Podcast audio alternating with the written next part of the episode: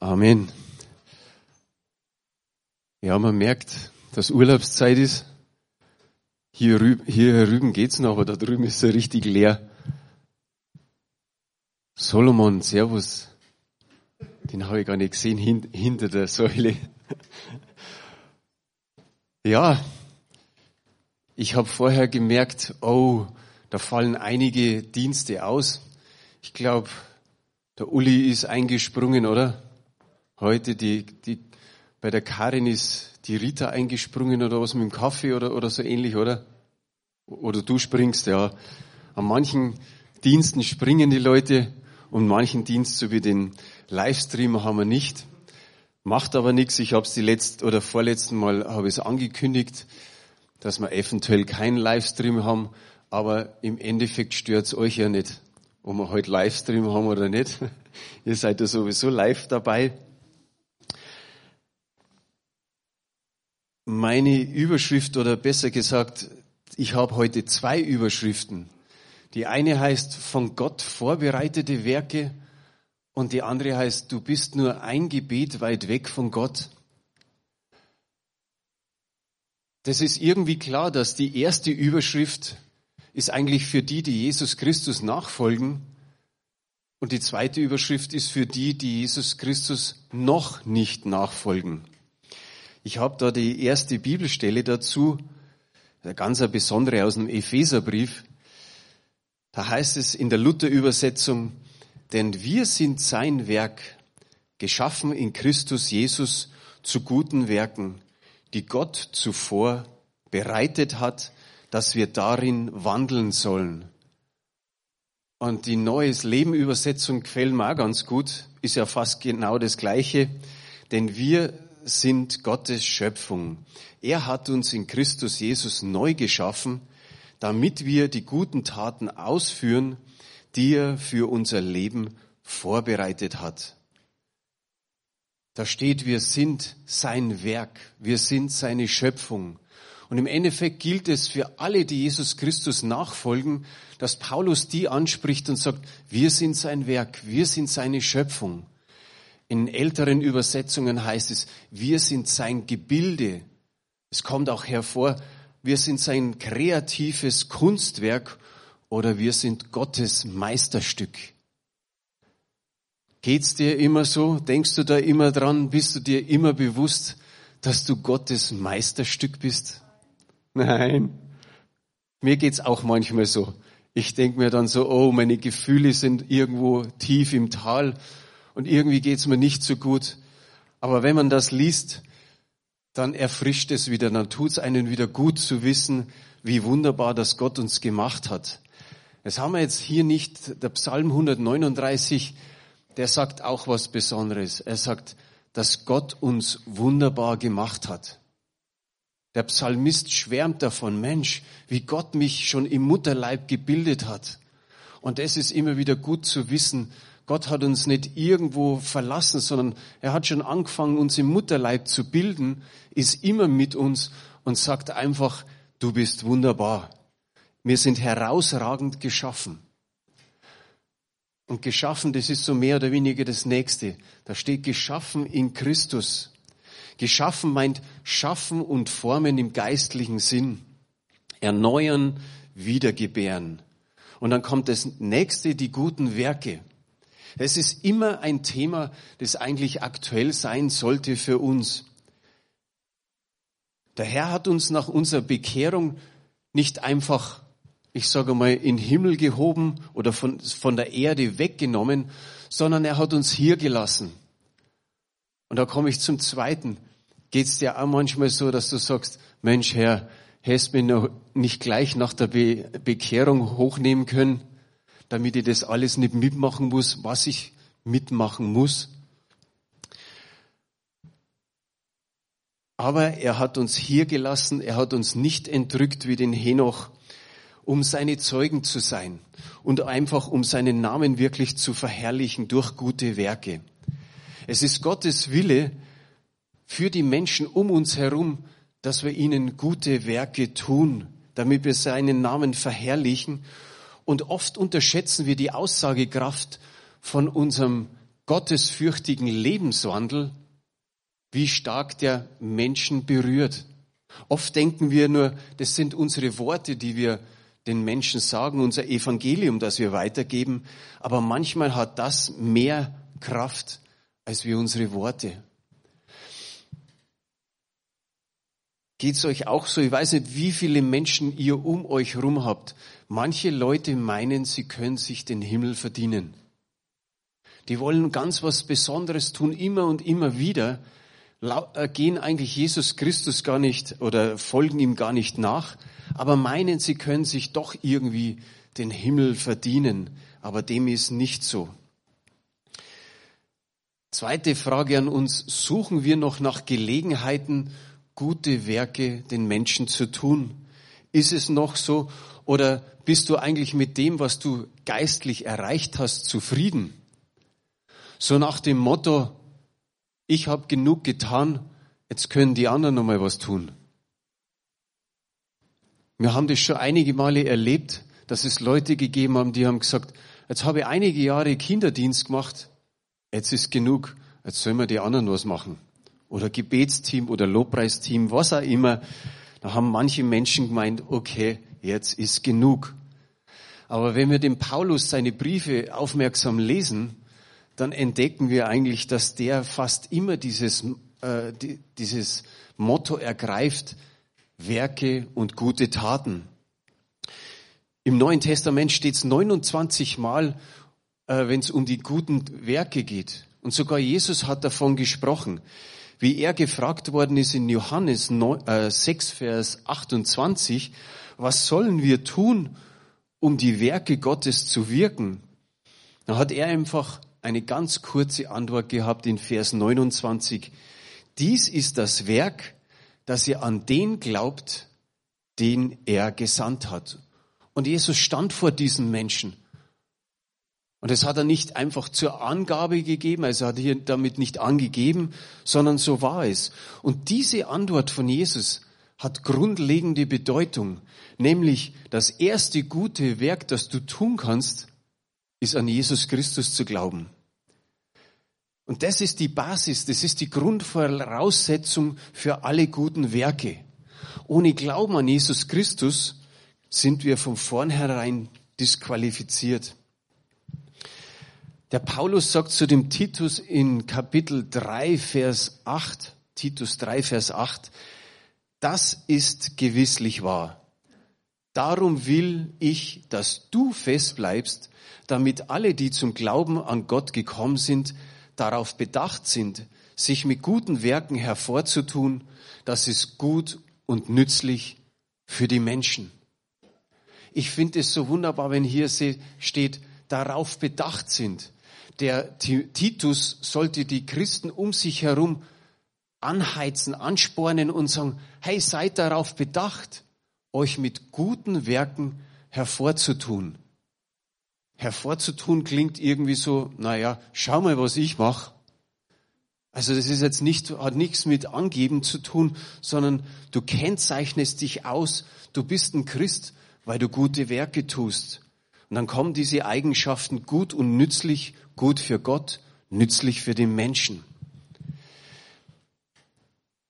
Gott verleiht also nicht, also dieses Prädikat gut, eigentlich nur, wenn lebendiger Glaube vorhanden ist. Wir haben alle schon festgestellt, die Sichtweise von Gott und die Sichtweise von Menschen sind immer unterschiedlich, auch in der Beurteilung von Werken. Ich habe da zwei Beispiele aus dem Jakobusbrief. Da ist einmal das Werk von Abraham und dann das Werk von der Hure Rahab. Der Abraham wollte seinen Sohn opfern und die Hure Rahab hat ihr Volk verraten. Jetzt könnte man sagen, in der Welt sind das keine guten Werke. Eher im Gegenteil, man muss noch mit einer Strafe rechnen. Aber für Gott fanden diese Werke Gefallen, nicht um der Werke selbst willen, sondern um der Herzenshaltung von Abraham und von Rahab. Gott hat einfach diesen Glauben gesehen von den beiden. Er sah tief in ihr Herz hinein und hat ihnen das Prädikat für ihre Werke gut gegeben. Die Schrift sagt in Bezug auf die beiden, dass sie aus Werken gerechtfertigt wurden. Und wir sind ja viele Bibelkundige. Wir können immer sagen, so der Römerbrief und der Jakobusbrief, naja, da, da ist vielleicht eine kleine Spannung so dazwischen. Aber im Endeffekt können wir sagen, es ist ein anderer Blickwinkel von Paulus und von Jakobus, aber sie ergänzen sich in vollkommener Weise. Der Paulus spricht von Rechtfertigung vor Gott im Römerbrief und bei dem Jakobus könnte man eher sagen Rechtfertigung vor Menschen oder wie man das besser ausdrückt. Im Hebräer Kapitel 11, Vers 6 heißt es, ohne Glauben, aber es ist unmöglich, Gott ihm wohl zu gefallen. Denn wer Gott naht, muss glauben, dass er ist und denen, die ihn suchen, ein Belohner ist. Wenn lebendiger Glaube vorhanden ist, dann sollten sich gute Werke eigentlich von alleine einstellen. Und sie sind die natürliche oder wir können auch manchmal sagen an manchen Stellen übernatürliche äh, Folge des echten Glaubens. Wir könnten sagen, Frucht des Glaubens ist gute Werke. Hast du schon mal jemanden gesehen, der in dir, ohne dass du was getan hast, deinen Glauben gesehen hat? Eigentlich nicht. Menschen können uns nicht ins Herz einfach reinschauen. Aber durch unsere Taten, durch unsere Werke können sie merken, oh, dem Lebenswandel nach ist das ein besonderer Mensch. Wir hatten einmal eine frühere Bekannte, die hat einfach nach einigen Jahren, wo wir Christ geworden sind, gesagt, wow, ihr habt euch total verändert. Aber so wie ihr lebt, kann ich nicht leben. Aber das, ich sag mal, unser Leben hat ohne die Worte schon etwas ausgedrückt. Wenn ich vorher gesagt habe, der Jakobus spricht von der Rechtfertigung vor Menschen. Er schreibt in Kapitel 2, Vers 18, du hast Glauben, ich habe Werke. Zeig mir deinen Glauben ohne Werke und ich werde dir meinen Glauben aus meinen Werken zeigen. Ein Glaubensbekenntnis ohne die entsprechenden Werke ist tot. In anderen Worten nicht glaubwürdig. Unser Glaube muss sozusagen sichtbar werden. Das soll für uns ein Anspruch, ein Ansporn sein, dass wir unseren Glauben zeigen, eigentlich unter Beweis stellen. Im Galaterbrief Kapitel 5, Vers 6 heißt es, denn Christus Jesus gilt, in ihm gilt weder Beschneidung noch unbeschnitten sein etwas, sondern der Glaube, der durch die Liebe tätig ist. Der Glaube, der durch die Liebe tätig ist. Der Abraham, dessen Liebe war größer, passt auf, die Liebe war größer zu Gott als zu seinem Sohn, als zu Isaac. Es war sein einziger Sohn und er war bereit, ihn auf dem Altar zu opfern.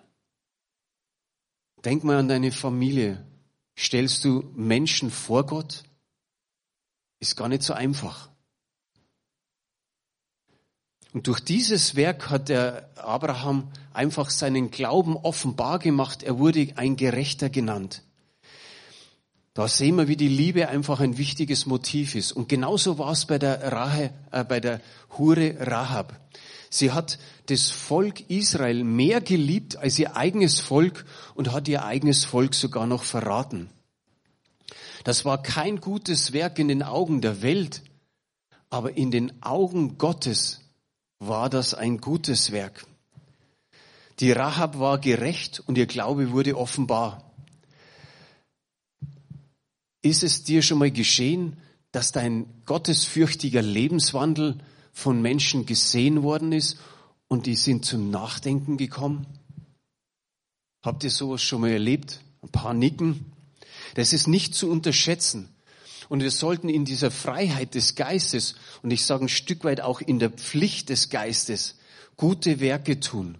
Egal, ob wir alt sind oder jung, ob wir lang im Glauben sind oder erst vor kurzem, wir sollten uns an dieser Aufgabe betätigen. Das mag in der Praxis verschieden sein. Das, was du tun solltest im Auftrag Gottes, das kann der oder die oder die anderen nicht erledigen. in dieser Art und Weise. Gott möchte dich genauso brauchen. Er kennt dich durch und durch und weiß, was, was für Werk auf dich zugeschnitten ist. Ich habe mir hier hingeschrieben, die Freiheit des Geistes, wenn sie herrscht, ist es wunderbar. Aber da ist ständig der Kampf mit dem Fleisch. Das Fleisch wird dir sagen, so wie ich vorher erwähnt habe, ich habe schon genügend getan, sollen wir die anderen was tun? Oder das Fleisch versucht dich, das Ganze madig zu machen, dass du sagst, na ja, ich weiß nicht, ob ich das machen soll. Ist es wirklich von Gott vorbereitet? Dass du dir irgendwelche Fragen stellst, solltest du dieses Werk tun oder nicht? Aber im, im Klar, uns muss im Klaren sein, jeder wird gebraucht. Wir sind von Gott gebraucht auf dieser Erde. Frage an uns, müssen wir neu motiviert werden für gute Werke? Ich glaube, der ein oder andere sagt, nee, nee, ich bin voll dabei. Der andere sagt vielleicht, nee, du, ich habe so viel auf, äh, Aufgaben, ich kann mich nicht noch um das auch noch kümmern, dass ich gute Werke tue. Aber beginn einfach deinen Dienst an deinem Platz. Welcher Nachbar ist da? Welche Bekannten besuchen dich? Welche Freunde hast du? Arbeitskollegen und so weiter. Viele Gelegenheiten wurden schon versäumt. Ist es so? Hast du alles, was Gott so vorbereitet hat, bist du da dabei gewesen? Ich glaube eher nicht. Ich, ich, ich habe selber einige Beispiele von einem, das ist echt ein tragisches, tragisches Beispiel. Wie ich noch als Maschinenschlosser tätig war, hatte ich ein paar Arbeitskollegen um mich herum und für den einen konnte ich einfach mal von Gott was sagen und bei dem anderen, der hat gesagt, lass mich in Ruhe. Ich will von Gott nichts hören.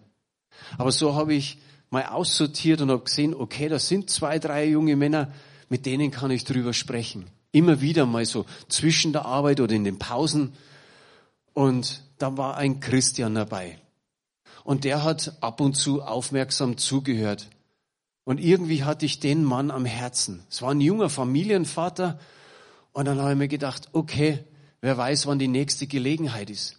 Und tatsächlich habe ich von Gott so einen Impuls bekommen, red wieder mit ihm. Sprich nochmal mit ihm. Und ich glaube, ich habe es zwei, dreimal einfach so, haben wir gedacht, ah ja, es geht ein anders mal. Es geht ein anders mal. Nächstes Mal geht schon. Und eines Tages holt uns der Chef zusammen und sagt, ich muss euch eine Mitteilung machen, hört mal alle her. Der Christian hat einen Motorradunfall und ist gestorben. Und das war für alle natürlich ein Schock, aber für mich noch irgendwie tiefer, weil ich diese Gelegenheit versäumt habe, weil ich gespürt habe, der Impuls war da, red nochmal. Jetzt kann man natürlich sagen, ja, wer weiß, was mit ihm gewesen wäre. Vielleicht hätte er auch gesagt, nein, will ich nicht und so weiter. Aber das hat mich schon lange Zeit sehr beschäftigt. Also wie gesagt, das eine kann sein, wir haben es versäumt, wir haben es nicht wahrgenommen, gute Werke zu tun, oder uns fehlte der Mut. Gott sagt zu dir irgendwas Besonderes und du denkst dir, boah, das traue ich mir nicht.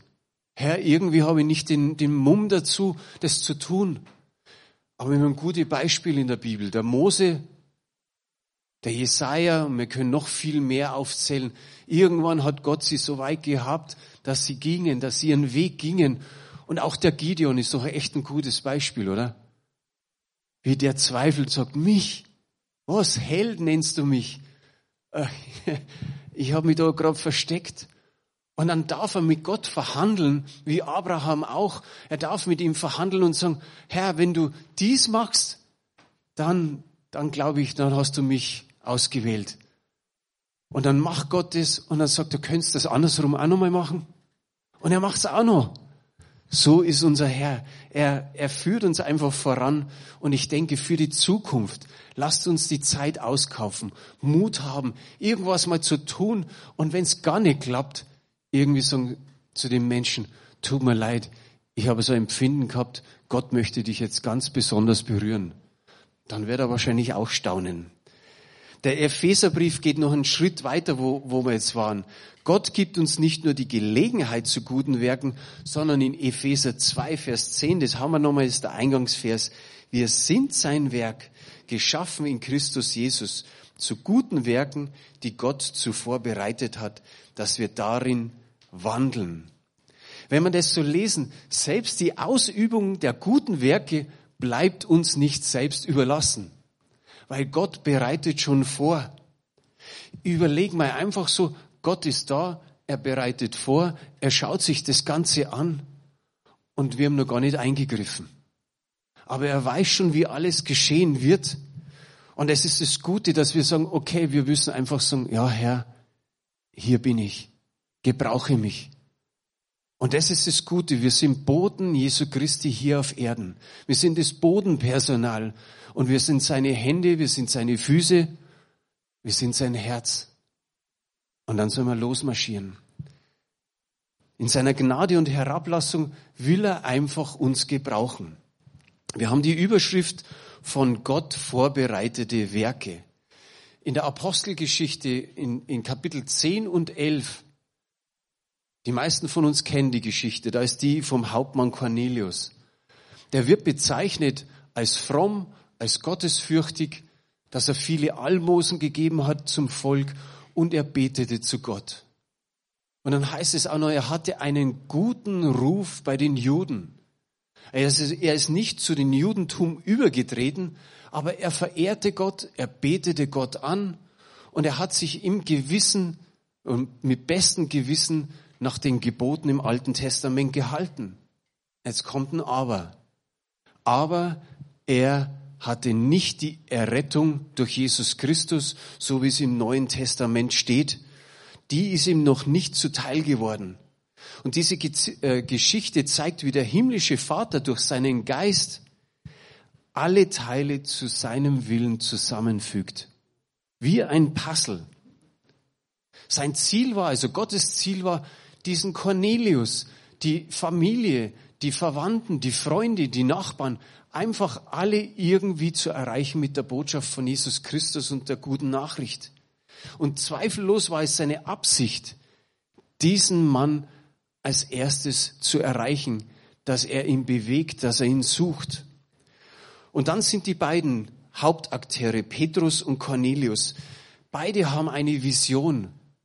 Beide werden von Gott in einer ganz besonderen Weise angesprochen für diese Begegnung. Und ich habe mir hingeschrieben, sie waren beide in einer Gebetszeit. Es ist ganz, ganz wichtig. Sie waren im Gebet. Sie sind zwar 50 Kilometer auseinander gewesen, aber hier spricht Gott so und da spricht Gott anders. Jeden genau zur rechten Zeit. Und dann bekommt der Cornelius die Botschaft von dem Engel, lass den Petrus holen, lass den Petrus holen. Und Petrus, der sieht dieses Tuch und sieht die unreinen Tiere in dem Tuch und sagt, wie es auf einmal heißt, iss, schlachte und iss, dann sagt er, nee, was Unreines werde ich nicht anlangen, werde ich nicht essen. Und Gott verhandelt nochmal dreimal ganz kurz und sagt, was ich rein genannt habe, sollst du nicht verboten nennen. Und dann spricht der Heilige Geist nochmal zum Petrus. Und er sagt, da kommen jetzt drei Männer, die holen dich ab. Der Cornelius hat sie geschickt und du sollst mit ihnen mitgehen. Und da geht er mit und in dem Haus warten schon alle. Und ich kann einfach nur dazu fügen, sowohl der Petrus als auch der Cornelius, sie waren insgesamt gehorsam. Man könnte sagen, okay, bei den unreinen Tieren, da hat er zu Recht ein bisschen verhandelt mit Gott, dass er was Unreines nicht ist. Aber sie waren gehorsam. Und dann kommt einfach eine kurze Predigt, ein paar Sätze, er fasst zusammen in, in zehn Sätzen, wie Jesus hier auf Erden gewirkt hat. Und das lese ich euch vor, das haben wir jetzt nicht auf Folie. Kapitel 10 ab Vers 34. Petrus aber tat seinen Mund auf und sprach, nun erfahre ich in Wahrheit, dass Gott die Person nicht ansieht, sondern in jedem Volk, wer ihn fürchtet und recht tut, der ist ihm angenehm. Er hat das Wort dem Volk Israel gesandt und Frieden verkündigt durch Jesus Christus, welcher ist Herr über alle. Ihr wisst, was in ganz Judäa geschehen ist, angefangen von Galiläa nach der Taufe, die Johannes predigte. Wie Gott, das ist einer meiner Lieblingsverse, wie Gott Jesus von Nazareth gesalbt hat mit Heiligen Geist und Kraft, der ist umhergezogen und hat Gutes getan und alle gesund gemacht, die in der Gewalt des Teufels waren, denn Gott war mit ihm. Und und wir sind Zeugen für alles, was er getan hat im jüdischen Land und in Jerusalem. Den haben sie ans Holz gehängt und getötet. Den hat Gott auferweckt am dritten Tag und hat ihn erscheinen lassen, nicht dem ganzen Volk, sondern uns, den von Gott vorher erwählten Zeugen, die wir mit ihm gegessen und getrunken haben, nachdem er auferstanden war von den Toten. Und jetzt kommen zwei ganz wichtige Verse. Und er hat uns geboten, dem Volk zu predigen und zu bezeugen, dass er von Gott bestimmt ist zum Richter der Lebenden und der Toten. Von diesen zeugen alle Propheten, dass durch seinen Namen alle, die an ihn glauben, Vergebung der Sünden empfangen sollen. Wie wunderbar. Dieses Haus hat in, in einer Kürze erfahren, was mit Jesus los war und alles war vorbereitet durch den Herrn. Und genau diese zwei Verse sind wichtig, immer und immer wieder für Menschen, die Jesus noch nicht nachfolgen. Zu wissen, er ist Retter für die Lebenden oder er ist der Richter für die Lebenden und für die Toten. Und jeder, der an ihn glaubt, empfängt Vergebung der Sünden. Und die Frage ist einfach, wenn hier jemand sitzt, der sagt, das möchte ich auch, dann haben wir dieses kurze Herzensgebet. Magst du das mal einblenden? Danke. Und ich bete einfach und du darfst es für dich mitbeten. Jesus, ich weiß, dass kein Mensch sündlos ist, auch ich nicht. Ich weiß aber auch, dass du am Kreuz für meine Sünden gestorben bist, damit ich Vergebung erhalte. Sogar ein ewiges Leben wartet auf mich. Vergib mir bitte meine Sünden und komm in mein Leben. Ich nehme dich jetzt als meinen Herrn und Erlöser an und als den, der mich unendlich liebt und mich durch mein Leben begleitet. Wie wunderbar ist es. Und egal, wo man steht, und wenn man sagt, das haben wir heute das erste Mal gebetet, dann geht's danach ein Stück weiter und ihr könnt gerne uns fragen, wie es weitergeht. Aber am Ende dieser Predigt lesen wir, auf einmal fällt der Heilige Geist auf die ganze Versammlung. Jeder, der das Wort gehört hat, bekommt den Heiligen Geist. Sie sprechen in anderen Sprachen. Und Petrus sagt nur, kann jemand denen das Wasser der Taufe äh, verwehren, die den Heiligen Geist empfangen haben wie wir? Ich glaube, das ist das beste Stück oder dieser Teil, die Geschichte für vorbereitete Werke von Gott wie er das alles arrangiert hat, wie so ein Drehbuch, um einfach diese beiden Männer zusammenzubringen. Und der eine wusste ja nur, hey Petrus, Gott sagt, du musst uns was erzählen. Und dann hören sie diese Botschaft und auf einmal fällt auf die Heiden auch der Heilige Geist. Und nicht nur für Israel ist es, sondern über die Grenzen Israels hinweg bis zu uns her. Und die Frage einfach, die da so ist. Wir sehen dieses vorbereitete Werk und Petrus ist da drin gegangen. Könntest du dir vorstellen, dass du Ähnliches bewirken kannst? Das ein oder andere Ja, Amen habe ich gehört und nicken. Ja, mit der Kraft Gottes geht alles. Wir zweifeln vielleicht an manchen, in manchen Zeiten, wo es uns nicht gut geht da hören wir dann sowas und denken uns, pff, wie soll ich sowas schaffen? Aber wenn der Herr so klar spricht, dann müssen wir einfach sagen, Herr, hier bin ich, gebrauche mich. Und vielleicht noch so als, als Abschlussvers Johannes 14, Vers 12, das ist doch richtig gut. Da wissen wir, was wir tun können. Wahrlich, wahrlich, ich sage euch, wer an mich glaubt, der wird die Werke auch tun, die ich tue und wird noch größere als diese tun, denn ich gehe zum Vater. Habt's da Amen drauf? Steht ihr bitte nur auf. Ich bete noch für uns. Vielleicht schließt einfach deine Augen um das nochmal so zu reflektieren. Danke, himmlischer Vater, dass wir durch deine unverdiente Gnade zu Jesu Nachfolgern geworden sind. Nicht durch unsere Anstrengungen, nicht durch Fähigkeiten, nicht durch kluge Entscheidungen, nicht, dass wir irgendwie eine Tat vorzuweisen hätten. Nein, durch deine Gnade sind wir errettet. Aus Dankbarkeit für dieses Geschenk machen wir uns auf, anderen freundlich, liebevoll und sanftmütig zu dienen und zu helfen, statt an uns selbst zu denken. Deine Absicht ist es, dass unsere Erlösung uns zu guten Taten und guten Werken einfach motiviert. Unser Leben soll sich dadurch auszeichnen. Danke, dass du für uns schon so viel Gutes vorbereitet hast, dass wir tun sollen. Wir sind nicht nur da zum eigenen Nutzen, Herr, sondern vor allem um Christus Jesus zu dienen. Danke, dass wir durch unser Leben Menschen für dich gewinnen dürfen. In Jesu wunderbaren Namen. Amen.